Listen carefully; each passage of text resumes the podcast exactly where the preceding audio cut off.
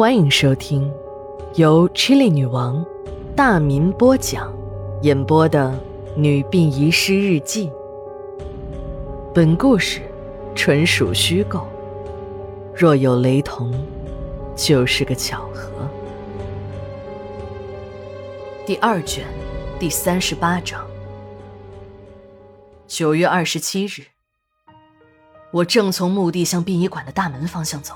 突然就听到了强子的喊声，我加快了脚步走到近前一看，一具男尸趴在殡仪馆的大门边，头向着殡仪馆的方向，全身血肉模糊，两只沾满鲜血的手紧紧地握着门下面的滑轮，血顺着裤管流了一地，那鲜红的血色刺激得我有些眩晕，在男尸的背后。一行血脚印沿着铁栅栏墙的绿化带一直延伸到了墓地的方向，我联想起了昨天午夜听到的那声爆炸声，莫不是古墓那边出了什么问题？我又仔细地看了一眼这具男尸，虽然男尸的脑袋跟血葫芦一样，我和强子还是认了出来，这个人正是山哥的小舅子二蛮。二蛮我们都认识。这个人的脑袋有点不太灵光，晚上就在古墓景点那边打更，白天没事的时候还会到馆里来和老王和张哥说话。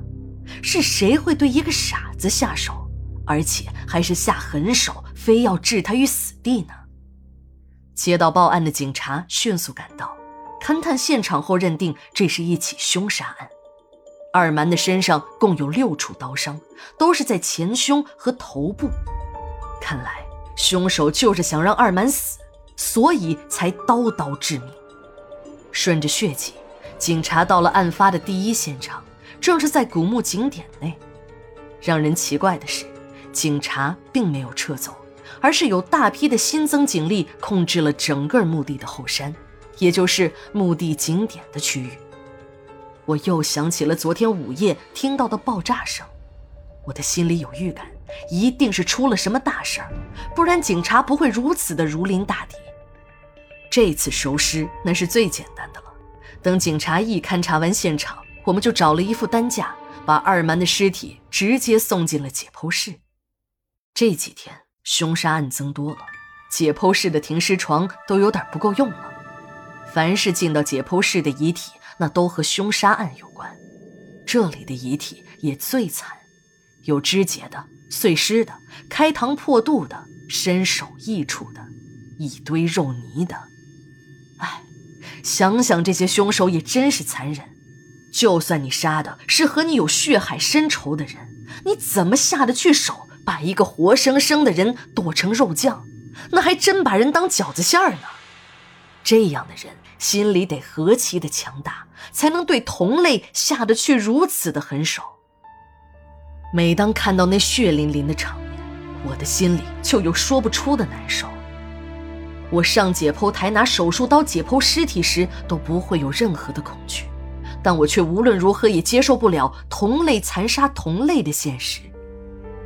来殡仪馆的人都很伤心，每个丧户都有不同寄托哀思的方法。自从殡仪馆那个民俗厅开放以来，殡仪馆里又多了一群人。是专门从事法事代理的，我们管理只管出租场地，业务的事儿都是丧户和那些串儿们自己去谈。看了一段时间后，我终于算是看出了点门道。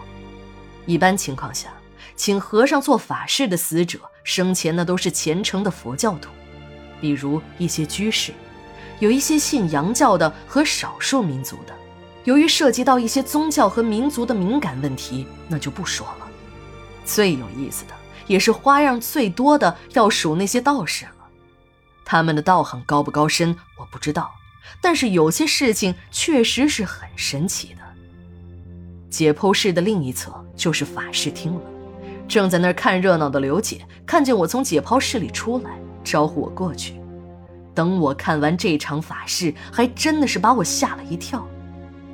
这位死者是个八十多岁的老太太。儿孙加在一起，足足有三十几人，都垂手站在老人水晶棺的两侧，有的还不断的抹着眼泪在棺材头部的上方，一个香案已经准备好，一个年纪大一点的道人站在中间，两个小一点的道童站在两边。那位道人口中是念念有词，他把一道符纸在自己的面前点燃，紧接着一口火苗从老道人嘴里喷了出来，香案上的几根蜡烛齐刷刷的被点燃了。这一神奇的举动，四周立即响起了一片唏嘘声。刘姐告诉我，这个道人姓李，人送绰号李半仙。